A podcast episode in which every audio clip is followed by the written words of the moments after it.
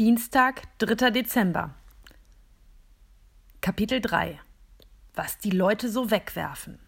Von Carla. Norbert, du fährst viel zu dicht an die parkenden Autos. Ach Quatsch. Passt schon.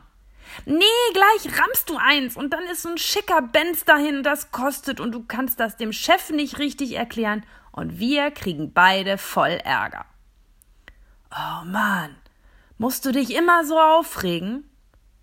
Norbert ist genervt. Er fährt schon seit zwei Jahren das orangene Fahrzeug und ist noch nie irgendwo dran gestoßen. Durch zahlreiche kleine Gassen der Stadt und im letzten Jahr hier in der engen Nordstand ist er gefahren, hat rückwärts gesetzt, gewendet und nur jedes erdenkliche Hindernis vor sich gehabt. Und jetzt meckert sein Kollege, dass er nicht richtig fährt. Er schafft es, oh Wunder, passgenau neben der Gartenpforte anzuhalten. Tim staunt und sagt, okay, ich glaub's dir ja, du kannst fahren. Aber hier von der Beifahrerseite aus sieht das immer so eng aus. Wie ein altes Ehepaar zankend steigen, steigen die beiden aus und gehen durch die kleine Gartenpforte des großen gelben Hauses. Während Tim Sophie schon hundertmal zuvor die Gartenpforte aufhält, zerrt Norbert an den Mülleimer. Aber was ist denn das? Der Mülleimer ist wie festgeklebt und lässt sich keinen Millimeter bewegen. Tim, hilf mir mal! Ich krieg den Mülleimer nicht vom Fleck. Und der kann doch auch noch nicht festgefroren sein. Mit vereinten Kräften ziehen sie an dem Griff des Eimers. Doch plötzlich lockert sich der Mülleimer, als hätte jemand ihn losgelassen. Sie kippen mitsamt dem Mülleimer und dem ganzen Inhalt um und landen auf dem Hintern. Von lauter Müll bedeckt sehen sie eine dunkle Gestalt aus der Mülleimerecke weglaufen. Tim schreit: Hinterher! Wer ist das, der so früh am Morgen so schlechte Späße mit hart arbeitenden Abfallwerkern macht? Er springt auf und rennt der schwarzen Gestalt in Richtung Hintergarten hinterher. Tim war noch nie im Garten des gelben Hauses. Er rennt immer dem Weg folgend um die Ecke an vielen Sträuchern und Büschen vorbei. Gerade als er um die Ecke biegt, sieht er die Gestalt mit einem mächtigen Satz über den Gartenzaun springen und über die Hundewiese davonlaufen. Tim ist völlig außer Atem und beschließt zurückzugehen.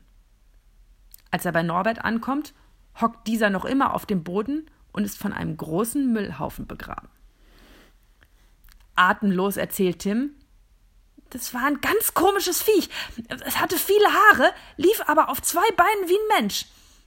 Es war aber viel schneller und ist mit einem Satz über den Gartenzaun gesprungen. Keine Ahnung, was das war. Aber jetzt finde ich die Ecke hier um die Uni rum ziemlich unheimlich. Kannst du mir vielleicht erstmal auf dem ganzen Müll raufhelfen? schimpft Norbert und pflückt Milchtüten, Bananenschalen und eine alte Bockwurst aus seinem Gesicht. Doch als Tim ihm helfen will, bekommen sie einen Riesenschreck. Ih, da liegt ein Fuß! schreit Norbert und hält einen graublauen, blutverschmierten Fuß in der Hand. Uah, und hier liegt ein abgerissenes Auge!